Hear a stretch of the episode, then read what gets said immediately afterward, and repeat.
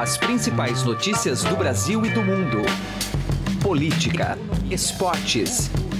Informação com a credibilidade do maior jornal do país. Estadão Notícias.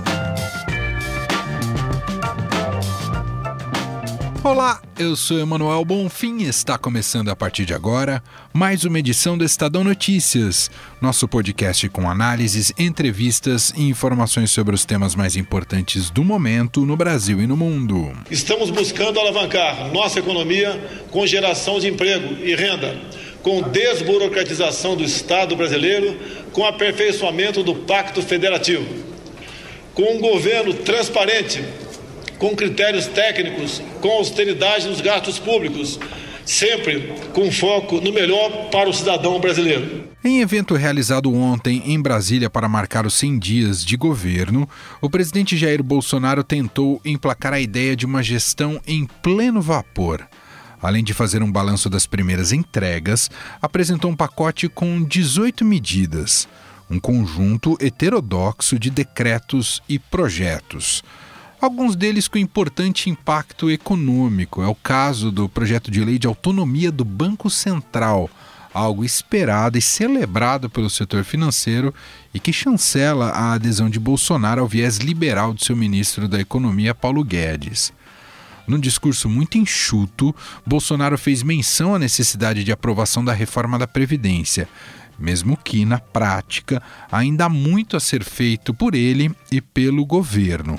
O problema é que, enquanto a reforma não decola, outros projetos embolam o meio de campo. Caso da reforma tributária, que começa a ganhar espaço na agenda do Congresso e do Executivo.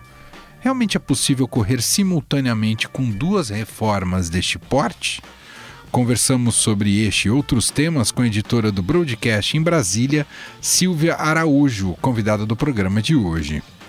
O Estadão Notícias é publicado de segunda a sexta-feira, sempre às 6 horas da manhã, e você pode nos seguir e assinar gratuitamente em múltiplas plataformas iTunes, Deezer, Spotify, Google Podcasts e qualquer agregador de podcasts. Seja bem-vindo e bem-vinda e boa audição. Estadão Notícias. Chegaram novidades no Shop Together, o e-shopping com mais de 300 marcas como Lenny Blanc, Schutz, Carol Bassi, além de marcas exclusivas como Mixed, Animale e Ricardo Almeida. E o melhor, você pode parcelar suas compras em 10 vezes sem juros e receber tudo em casa, com entrega imediata e troca troca fácil e sem custo. Acesse já e confira shoptogether.com.br. Shop Together se escreve Shop 2 Gather. Estadão Notícias. Economia.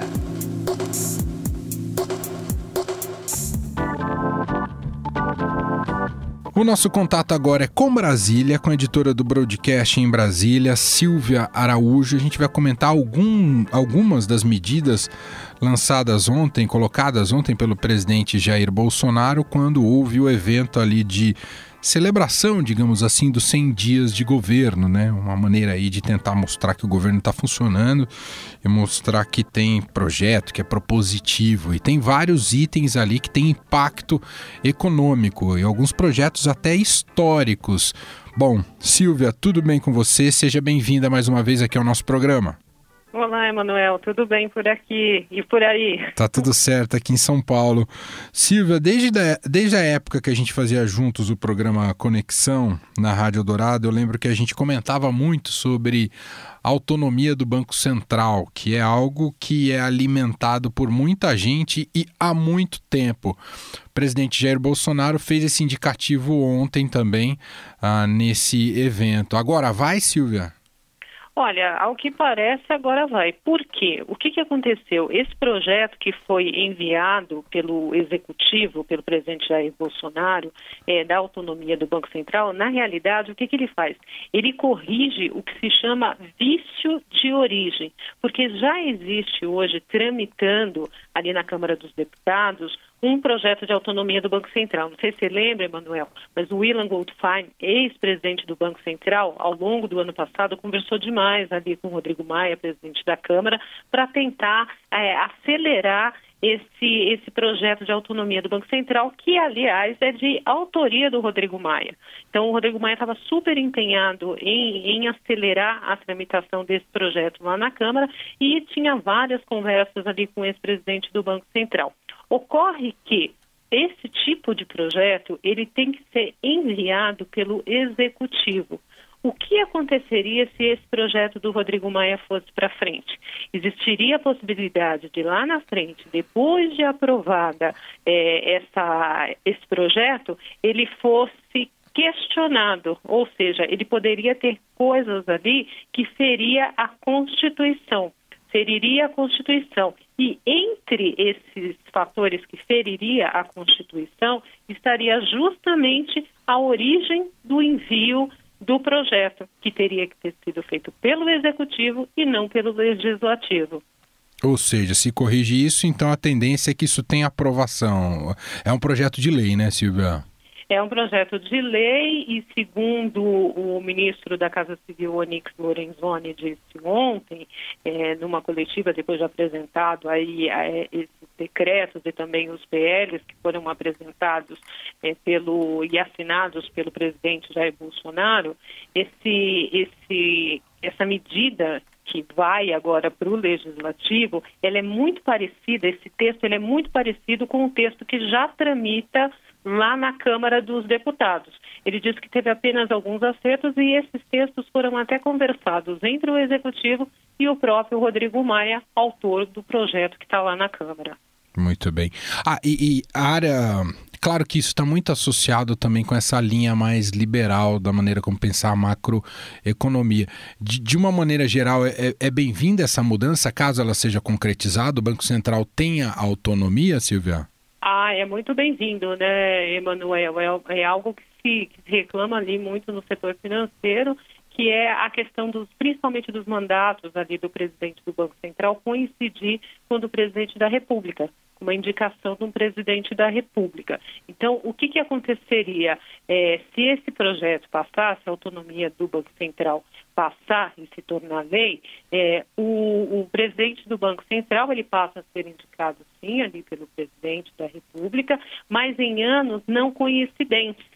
Então, por exemplo, ele entraria ali no segundo ano do presidente da República, ficaria quatro anos, ou seja, os dois últimos anos de um presidente mais os dois primeiros anos de outro presidente. E também ele abre o espaço para esse presidente do Banco Central ser reconduzido por mais quatro anos. Isso significa que você tem uma independência, aliás, uma autonomia mesmo em relação ao poder executivo ali e, e as políticas, né? E decisões políticas, de política monetária, de política cambial. Então, essas coisas estariam extremamente desassociadas. O Banco Central é um órgão autônomo, guardião da moeda e vai é, tratar ali das suas políticas é, que, que são, na realidade, políticas que estão é, visando a, a soberania da moeda do país.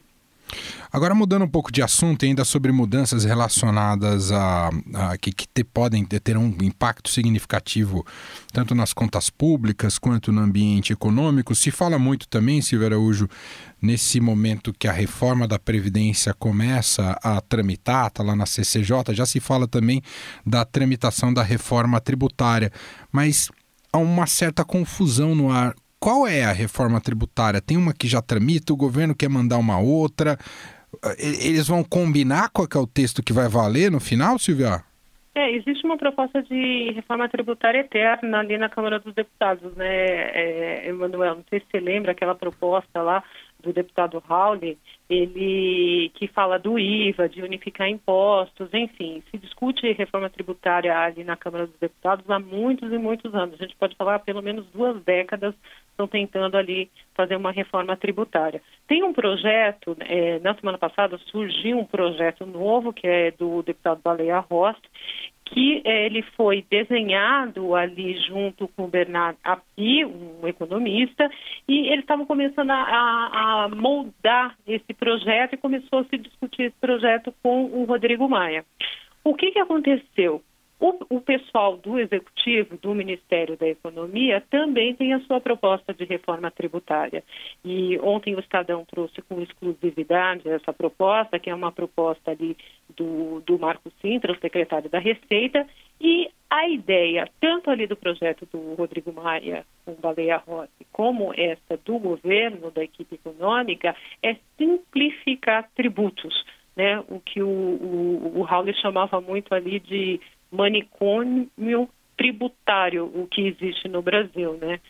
Porque são tantos tributos que a gente for enumerar aqui, a gente vai perder as contas de tantos tributos que existem hoje é, no, no, país, cada tributo incide sobre alguma coisa, cada tributo tem um período diferente de recolhimento, enfim, a ideia é simplificar esses tributos. Então, haverá, a gente pode entender que haverá um esforço do executivo e do legislativo em combinar ali um projeto único para tramitar, Silvia? Um esforço ou uma briga, né, Emanuel? não, não, sabemos ainda como será é, a recepção ali do, do, do legislativo, né? o Rodrigo Maia, o deputado Rodrigo Maia, presidente da Câmara, está em viagem, ele está em Nova York participando de eventos.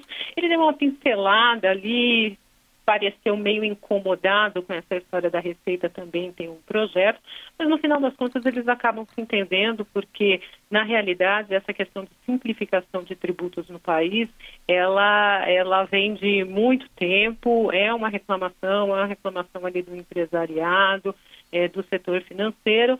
Agora, essa proposta nova da, da Receita, né, do secretário Marcos Sintra, recria alguns monstros, né, Manuel?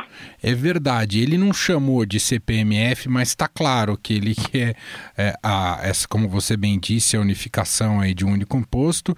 Pretendem acabar com a contribuição ao INSS que as empresas pagam hoje na folha de pagamento, mas existe essa opção de um, um imposto sobre todos os meios de pagamento que causam certo fantasma, né? Retoma um certo fantasma da, da CPMF. É ou não é CPMF isso, hein, Silvia? Olha, eles dizem que não é CPMF, mas a partir do momento que você tem um imposto ali que ele vai incidir sobre todos os meios de pagamento, e aí a gente coloca aquele um pouquinho mais perverso, porque nesse caso, pelo menos o que diz a proposta, é que ele incidiria também sobre dinheiro físico, né?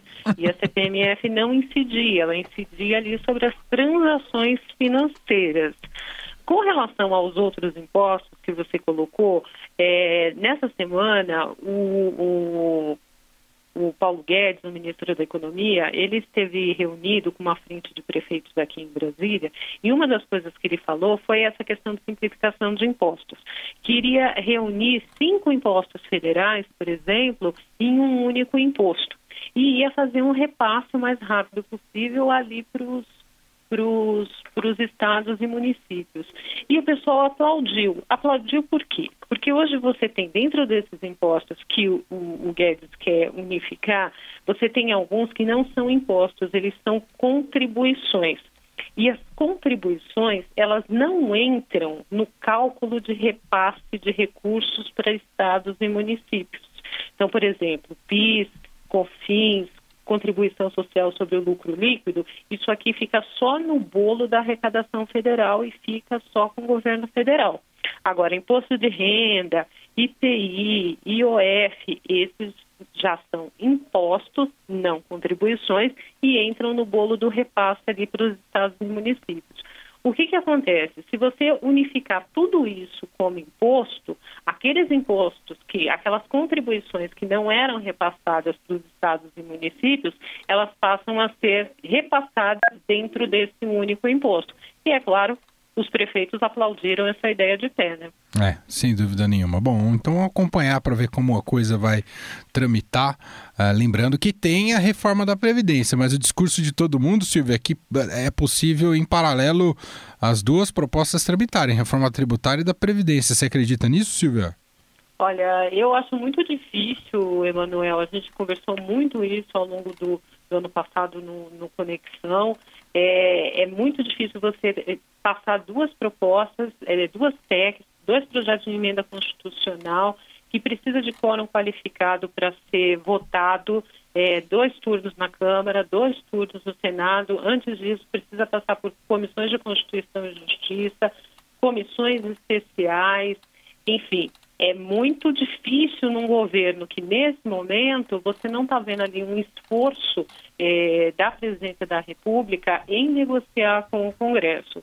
E, pelo menos, o que a gente já viu até hoje de negociação é, de, de propostas do Legislativo é, para elas passarem ali no Congresso, até ontem, pelo menos, precisava de muita negociação entre as casas. Muito bem, Silvia Araújo, editora do Broadcast em Brasília, atualizando as informações sobre esse novo pacote de medidas do presidente Jair Bolsonaro e também sobre a reforma tributária, o quanto ela poderá é, emplacar até antes do que a reforma da Previdência. E falando mais do teor dela. Obrigado, viu, Silvia? Até a próxima. Até a próxima. Um abraço. Estadão Notícias. Direto ao assunto, com José Neumann e Pinto.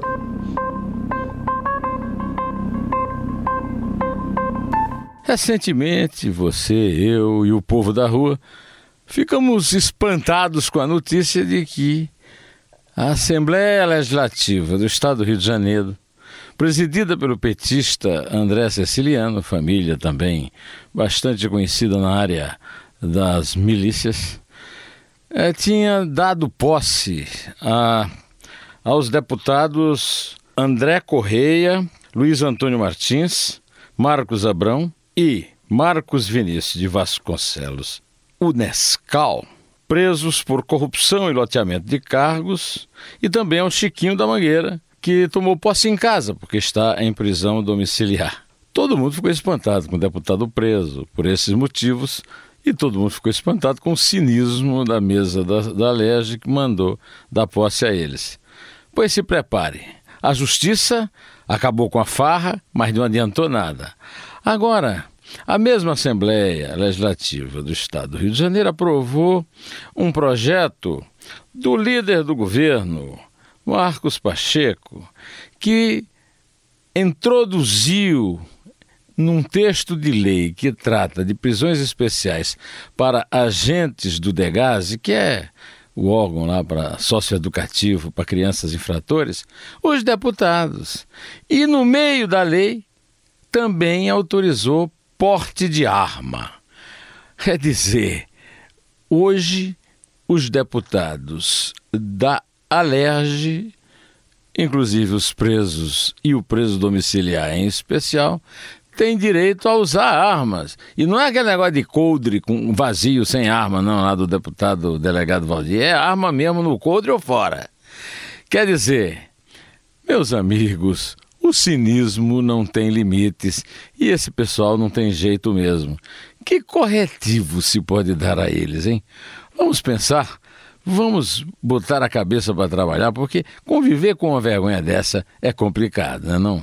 José Neumann e Pinto, direto ao assunto. Estadão Notícias. Alguma vez você já parou e pensou o que 1% pode fazer a mais pela sua previdência? Pode parecer muito pouco, mas faz a conta aí. Em alguns anos, essa diferença pode render uma viagem, uma casa ou até mesmo mais tranquilidade na sua aposentadoria. Agora, não vai descobrir isso só lá na frente, não, né? Compare agora aonde rende mais. E eu garanto para você que a XP é uma ótima opção para sua previdência. Acesse xpi.com.br e traga sua previdência para XP. XP Investimentos, mudando para sempre o seu jeito de investir. O Estadão Notícias desta sexta-feira vai ficando por aqui. Contou com a apresentação minha, Emanuel Bonfim, produção de Gustavo Lopes e montagem de Nelson Volter. O diretor de jornalismo do Grupo Estado é João Fábio Caminoto. Mande seu comentário e sugestão para o e-mail podcast@estadão.com. Um abraço para você e até mais. Estadão Notícias.